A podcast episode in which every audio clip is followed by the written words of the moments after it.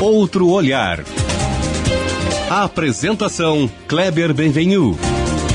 Olá, bom dia, bom dia família Bandeirantes, bom dia para você que nos escuta na intimidade do rádio e também que nos acompanha aqui pela internet. Hoje o nosso papo nesses 30 minutos é sobre comunicação, comunicação pública, gestão, política, sobre como aproximar um governo que pode ser uma coisa tão distante, encastelada das pessoas, do seu dia a dia. Com mais de 30 anos de experiência, a nossa convidada de hoje vai falar um pouco sobre esse desafio, a secretária de Comunicação do Governo do Estado do Rio Grande do Sul, Tânia Moreira, é jornalista formada pela Católica de Pelotas, cidade de onde é natural, iniciou a sua carreira no Grupo RBS, tem um currículo de coordenação de inúmeras campanhas eleitorais, área de rádio e TV, também foi diretora da TV Assembleia e da TVE. E desde 2009, 2019, 2019. está no comando da comunicação do governo Eduardo Leite, reeleito, e a primeira secretária reeleita também, né, Tânia? Sim. Bom dia, obrigado por estar aqui. Bom dia, um prazer enorme. É. Tânia, me conta isso primeiro, assim, de modo geral, né? Como é que é lidar, assessorar, montar a SECOM no entorno do, de um governador que é claramente também um comunicador nato, né? Tem esse dom da comunicação. Como é que tem sido essa experiência aí? É verdade, é um comunicador nato e facilita muito né, o nosso trabalho e a forma como ele enxerga a comunicação, né? É, quando eu comecei, Kleber, lá em 2019, em janeiro de 2019, é... Minha sucessora, né? Minha sucessora, é. com essa grande responsabilidade, né? A responsabilidade aumentou muito mais imagina, imagina. em função do teu trabalho também, do teu e legado. E da Isara né? depois, né? Que foi no e da Isara também. É.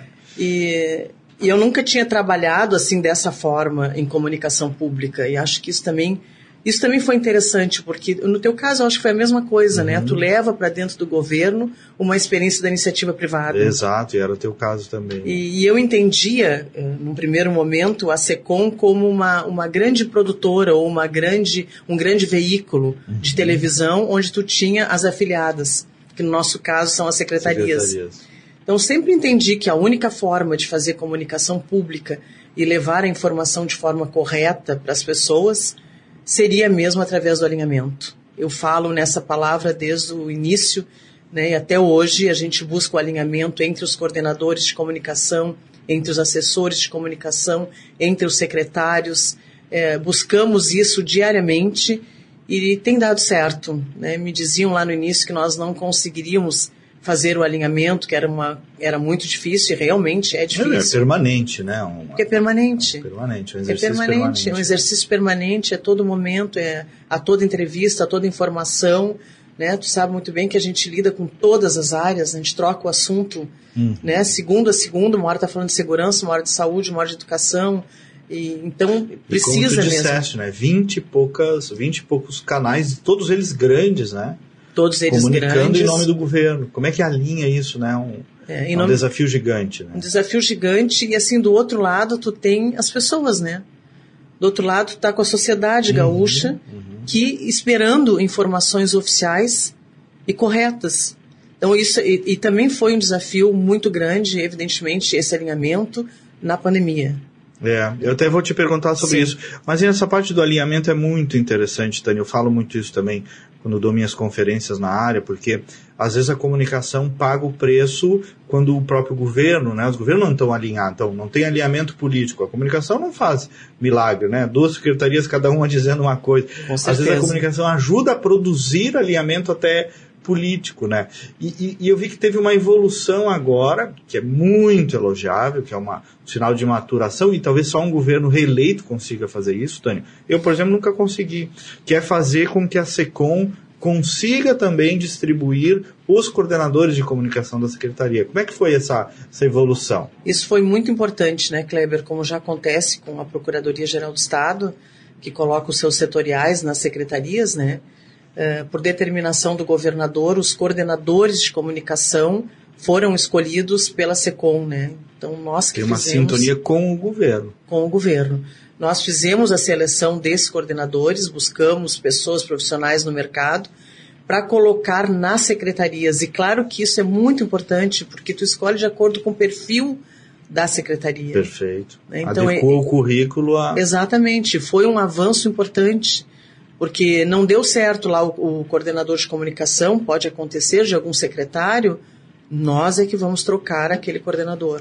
Daqui a pouco, ah, ele não deu certo, mas serve em outra secretaria. Nós é que coordenamos esses coordenadores, né? Uhum. Nós é que escolhemos esses Hierarquicamente responde a SECOM e matricialmente tem a vinculação lá ao seu órgão onde ele está. É, o secretário contrata, mas nós que fazemos essa seleção. E isso nada impede o secretário ter também lá um assessor de imprensa mais próximo, que seja dele, então é um equilíbrio no fundo. Desde que esse assessor de imprensa esteja vinculado ao coordenador. É, perfeito. Senão dá confusão. É, senão dá, é, senão dá confusão. O coordenador é, é o chefe, digamos, perfeito, né? Perfeito. E ele pode ter o seu assessor, mas o seu assessor vai responder, responder a esse coordenador, coordenador, porque é esse coordenador que está diretamente com a SECOM, né?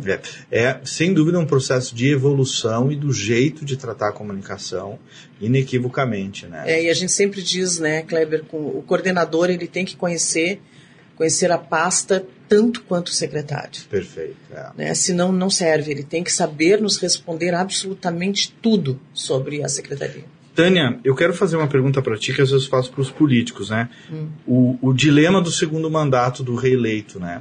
Tem muito histórico de governo que ganha bem e depois no segundo mandato. É, como é que é esse desafio também na comunicação de manter a régua alta? É um grande desafio, né? O primeiro mandato, o governo colocou as contas em dias, fez todas as reformas que eram necessárias, reformas estruturantes, as privatizações, e agora o segundo mandato. Né? Às vezes nós somos cobrados, a cobrança é maior, né?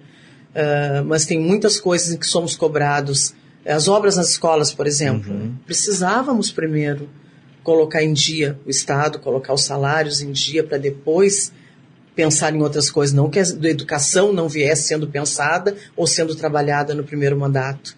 Né? Mas agora o foco é outro também. Agora a educação desse governo é absolutamente prioridade. Né? Então nós estamos trabalhando nisso e o desafio é grande sim, porque o, o, o nível de cobrança é diferente né? O nível de cobrança é diferente e eu acho que até em alguns momentos, no início do governo, houve uma certa falta de, de paciência até por alguns veículos de comunicação. Né? Deixa o, ele é o mesmo governo, ele é o mesmo governador, mas ele saiu ah, uma outra composição. Entrou outro governador, é outro governo. Outro vice, outra composição. É outro vice, né? Então, essas reformas administrativas que aconteceram no início desse mandato, também foi um trabalho muito grande. Uhum. Né? Estava se fazendo esse trabalho e, ao mesmo tempo, se acertando uhum. o que precisava acertar de gestão, do que vem, vem para uhum. essa gestão. Né? Então, a gente pretende agora, já no, em seguida, apresentar esse plano, mesmo para a educação, tanto plano de obras como de ensino, né? porque a gente uhum. fala, às vezes, nas, nas obras, nós não estamos falando e somos muito cobrados pelos pelo espaço físico, uhum. mas nós temos que pensar na qualidade do ensino, né? É, educação não é só isso. Eu, eu digo às vezes, é. né? Claro que precisa, mas isso é óbvio, né?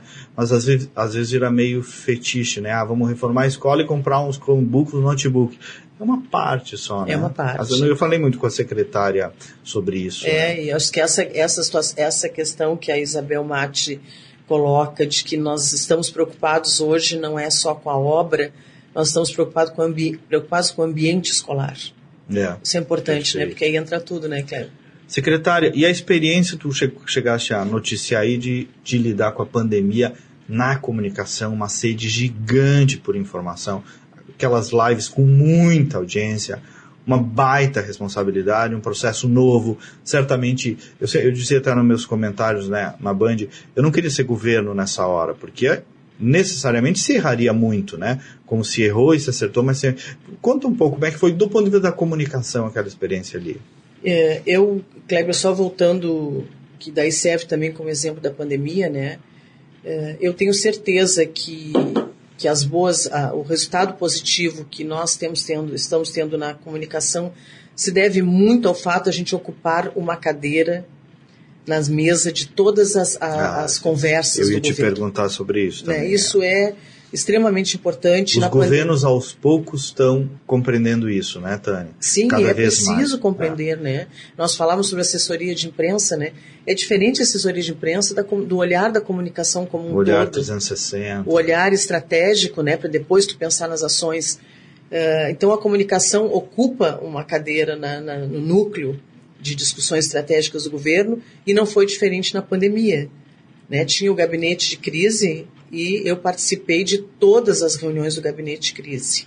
E nós tínhamos reunião, reuniões, o governador também participou todos os dias. Né? E isso foi extremamente importante. E a responsabilidade da comunicação pública Muito grande. é. foi enorme. Eu pensava nas pessoas todos os dias. Eu, todos os dias eu queria entender o que mais nós poderíamos fazer para ajudar as pessoas. Né? Se seria campanha publicitária, se era algum tipo de ação, eh, o que, que nós podíamos fazer para ajudar? Porque nos pegou a todos de surpresa, né, Kleber? Tu via. É, nós do lado de cá, Tânia, pela critério, por exemplo, atendemos muitos hospitais, né? Alguns Sim. de eventos, sindicato dos hospitais de Porto Alegre e também algumas prefeituras. E a Soraya até, que é minha sócia, tem a frase, né? Nós também, no fundo, nossa preocupação de todos era ajudar a salvar vidas, né? Era ajudar a salvar vidas. E a gente também não Como que um sabia. hospital também comunica direito, né? Que desafio. É um desafio gigante. Eu me lembro das campanhas publicitárias. As nossas agências tiveram que ter muita paciência, porque tu pensava numa campanha publicitária, em seguida já mudava o protocolo, Isso. e aí derrubava aquela campanha, a gente fazia outra, e, e assim a gente, os, nós tivemos o governador muito presente, né? Como tu mesmo disseste, nós É o tivemos lives dele, né? Pelo que eu noto. O perfil dele é de totalmente. acompanhar os assuntos no detalhe, pelo que eu percebo. né? Totalmente. Nós fizemos lives diárias com ele. Nós tínhamos o programa Diálogos, que nós gravávamos todos os dias, cinco minutos para o interior do estado. Porque como tinha o distanciamento controlado, Esclarecendo o tempo inteiro. esclarecendo, eram, é, tinha as cores das bandeiras, tinha, cada cor tinha um protocolo diferente. Então era necessário estar presente em todo o estado, né?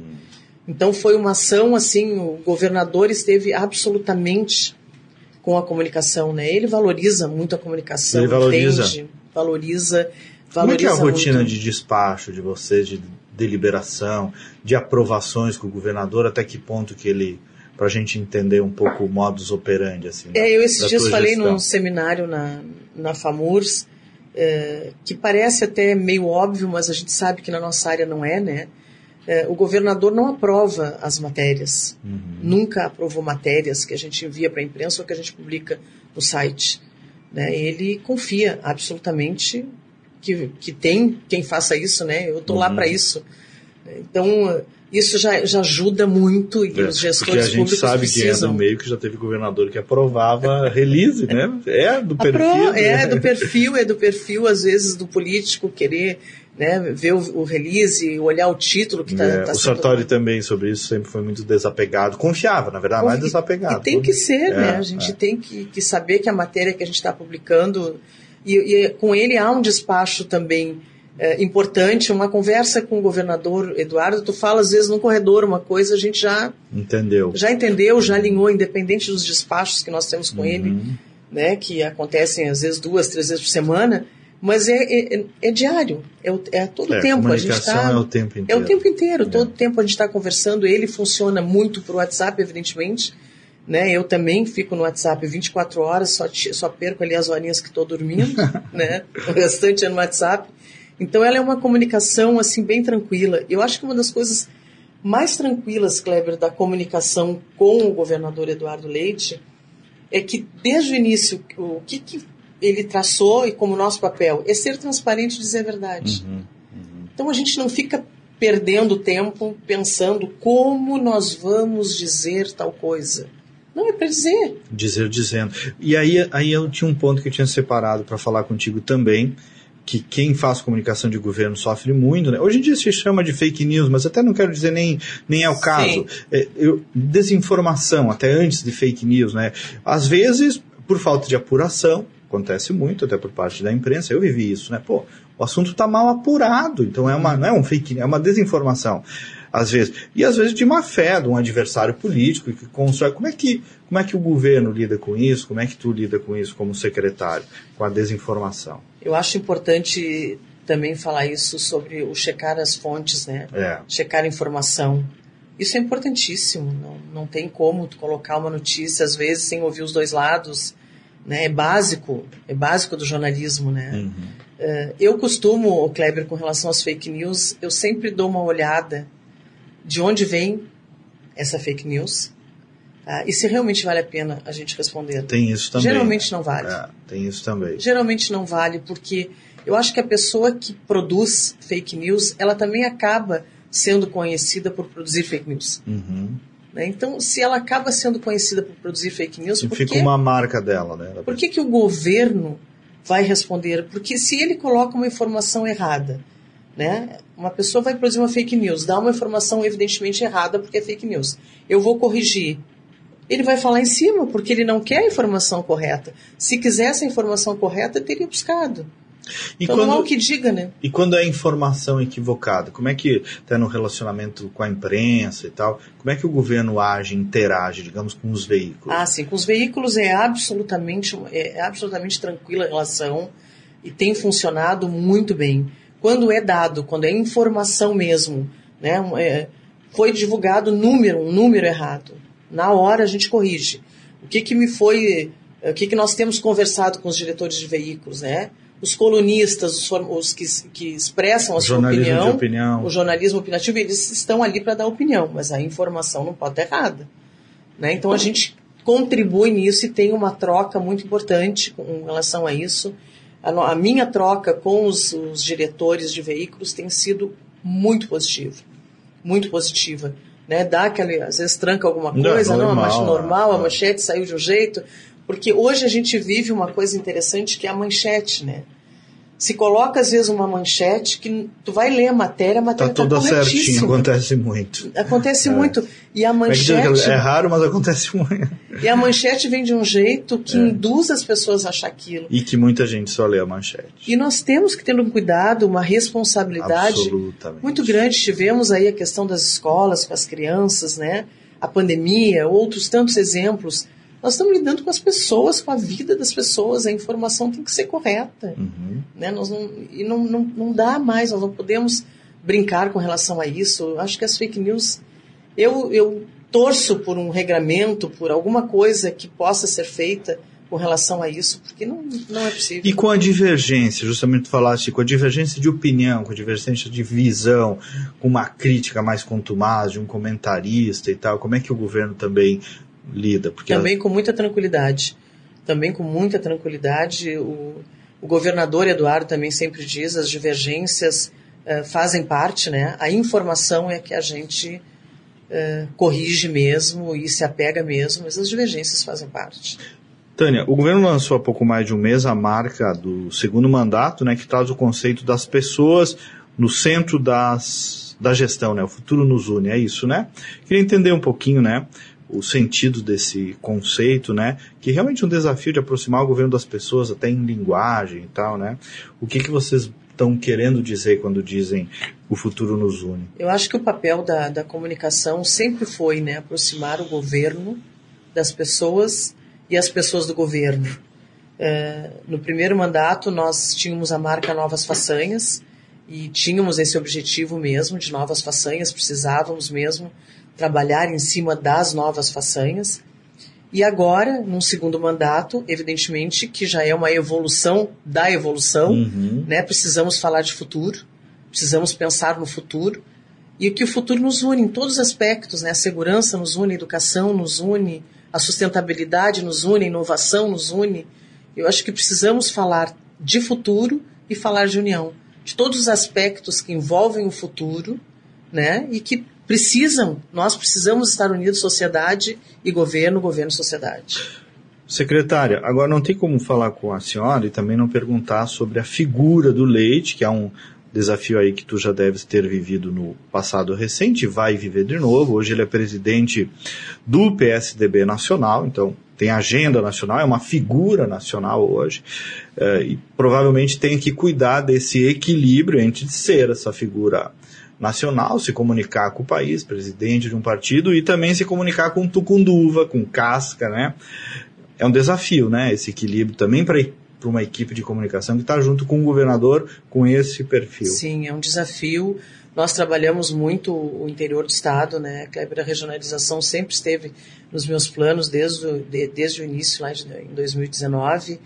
E, e à medida que ele foi, lá no início mesmo, né? Foi aparecendo, foi dando entrevistas, as pautas nacionais, a imprensa nacional virou os holofotes para cá, né? Procura muito, né? Procura muito.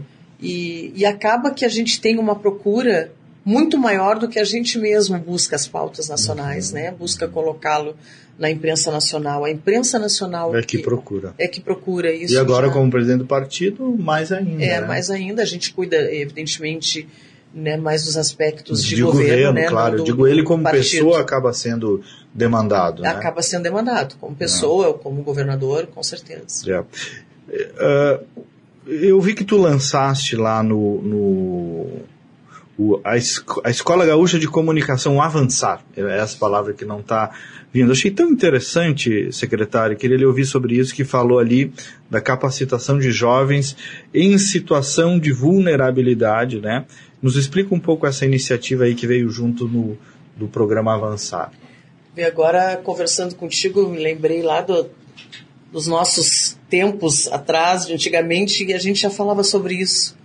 Né? Hoje isso está dentro Verdade, é muito tem razão, tu falavas há muito tempo sobre formar Lembra jovens para de formar da, da comunica uh, pela comunicação. A Escola Gaúcha de Comunicação está dentro do nosso projeto, né, do, do programa Avançar. Aliás, o Avançar, que já chega hoje a 6 bi e meio, uh, já é uma valorização mesmo, já é uma prova da valorização do governador, incluir a SECOM no Também programa achei Avançar. interessante. Né? No é. programa Avançar ali nós temos 11 milhões em, em verba para e, uma, e o destino, e um, um dos destinos dessa verba é a Escola Gaúcha de Comunicação.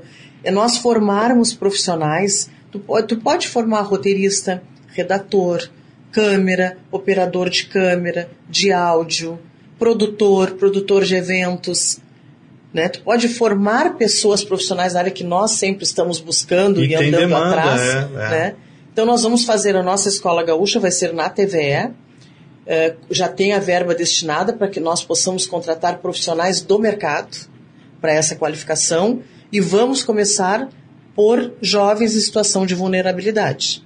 É, da formação em comunicação. Da formação em comunicação. E eu tenho certeza que vai ser uma experiência muito rica, que nós vamos ter belos profissionais, para depois também poder inseri-los, indicar esses profissionais para o mercado. Uhum. Esse, esse é o meu desejo, que a gente possa a partir desses cursos, indicar, olha, nós identificamos aqui que tem um, talento. Um talento em determinada área, né? Então, que a gente possa fazer essa indicação desses profissionais. Secretário, e para a TVE, o que, que o governo está pensando, o que, que fez até aqui, como é que pretende evoluir, se é que já está claro isso, enfim? A TVE fez grandes mudanças, né? Tanto na sua programação, nas suas parcerias, eh, a digitalização das emissoras, a digitalização das retransmissoras. Então a TVE vai muito bem, né? Estamos tocando a TVE como uma com papel dela, que é de uma emissora pública mesmo, né? Dentro do que é possível fazer. Uh, grandes parcerias fizemos Carnaval, Festival de Cinema de Gramado, uh, o Caio Klein que dirige a, a TVE, que preside a TVE, é um profissional do mercado né, que já vem de outras experiências e tem sido muito positiva a experiência dele, a participação dele na TVE. Então, acho que a televisão educativa a gente conseguiu dar um papel para ela, melhorando também a estrutura interna, a estrutura física, que no caso da TVE estava precisando, né? Nós estamos remodelando todos os estúdios, reformando os estúdios, eh, resolvendo questão de PPCI, resolvendo as retransmissoras, a digitalização, que é importante para isso, né? Tanto os aspectos o que é exigência legal, mas também o que nós queremos fazer para o futuro da emissora.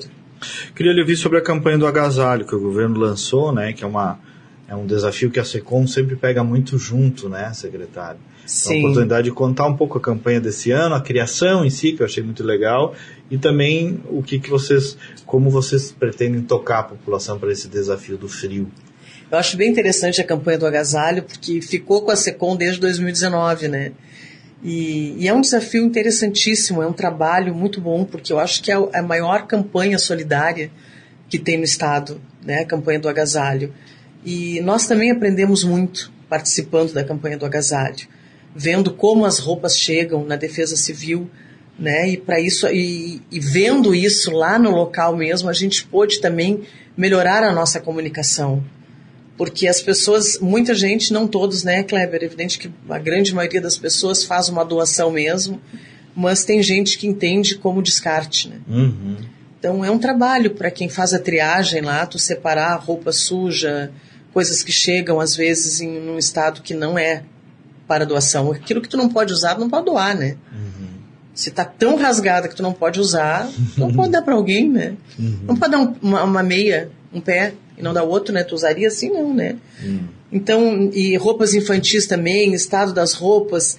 Então a gente começou a fazer um, grandes eventos da campanha do agasalho, usando as ferramentas que a gente tem da comunicação para poder mobilizar as pessoas e com isso a gente poder doar mais. Então nós começamos já em 2019, a gente, a gente teve um grande evento, a campanha do agasalho, foi com o Grupo TOL, e continuamos fazendo assim, né, grandes eventos da campanha do agasalho, esse ano foi o Guri de Uruguaiana, que foi o mestre cerimônia, o Ernesto Fagundes, que nos ajudou, Uma a música Mocita, especial, né? é o Nenhum de Nós agora, que, que cedeu os direitos autorais da música, que é o desapego, Que é o que ela. Ninguém vai. Ninguém vai me segurar. Ninguém vai, vou deixar que se vá, não, É, isso. não vou mais lhe segurar, Não vou mais segurar. vou deixar que Não vou você se vá. cantar, fica tranquilo. É, tá bem. Não vou, ai, queria tanto cantar. Então canta, vai. Não vou mais lhe segurar. Não, É, não Mas dá. tem a ver, né? Tem a ver. Tem a ver que é o que é o desapego. né? E a agência Scala, que desenvolveu a criação da campanha, fez um estudo para saber por que, que a gente, que, que as pessoas não doam tanto quanto poderiam doar. Uhum. né? E aí tu vê coisas assim do desapego, de deixar para depois. Ah, eu posso ver depois isso, né? E na verdade nós precisamos é dedicar mesmo um tempo nosso para mexer nos armários, para ver se a gente não está com dois, três casacos iguais, duas, três calças pretas. Será que a gente não pode se livrar de uma, né? Então nós queremos mobilizar muito as primeiras damas do interior do estado, mobilizar muito as cidades do interior do estado e queremos evidentemente ter os melhores índices Legal. né? Tanto a nossa campanha, a campanha de Porto Alegre, a campanha do... O importante é que as pessoas Se, possam ser aquecidos. possam né? ser aquecidas no inverno. Secretário, eu que já tive lá naquele porão, que é um berço sagrado da comunicação gaúcha, né? Que também teve o trabalho ali de recuperação toda feita nesse teu período, né? Recuperação do porão do palácio, né? Sim. Então, quero compartilhar aqui em nome das nossas equipes, parabéns pelo trabalho do governo na comunicação, pelo teu trabalho, da tua equipe, Obrigada. e desejar sucesso, né? Porque se o governo vai bem, o Rio Grande vai bem, né? Te agradecer muito também pela presença aqui. Mas importantíssimo, o porão lá foi um. Começou contigo, É, né? começamos a furuncar o projeto. Começaram a furuncar o projeto e a gente continuou e nós tivemos uma ajuda muito grande do governador, muito grande. O, o governador Eduardo ia comigo de noite lá olhar a obra, eh, ficava discutindo se as pessoas estariam bem acomodadas. Hoje mesmo ele me, me fez uma demanda de ter uma sala de atendimento para a imprensa. Nós reformamos a R1, que a gente chama carinhosamente, foi um nome colocado por ele até de R1 para virar não só um estúdio multimídia, e sentimos essa necessidade na pandemia que E precisávamos. vocês estão usando direto lá. Direto, direto, para atender E o porão hoje, o porão, para quem não sabe, é onde fica a Secretaria de Comunicação no Palácio Piratini. Historicamente, né? Sim. Muitas histórias lá da legalidade, Brizola e tal. Hoje virou também um, era um lugar feio, né? Com o tempo mal cuidado. Hoje virou um lugar recuperado e também de visitação do Palácio, né? E também de visitação, É. ele ficou com, uma, com aspecto assim de um corporativo, né? Ficou gostoso para as pessoas trabalharem. É, eu acho isso importantíssimo, assim, que estejam bem acomodados e que estejam felizes no ambiente de trabalho. Muito bem. Obrigado, então. Sucesso para ti, para o governador e para o nosso Rio muito Grande. obrigada. Eu que agradeço, um privilégio muito grande, um prazer enorme estar conversando contigo e no teu programa. Nós voltamos no próximo sábado com mais uma edição. Até lá, bom final de semana.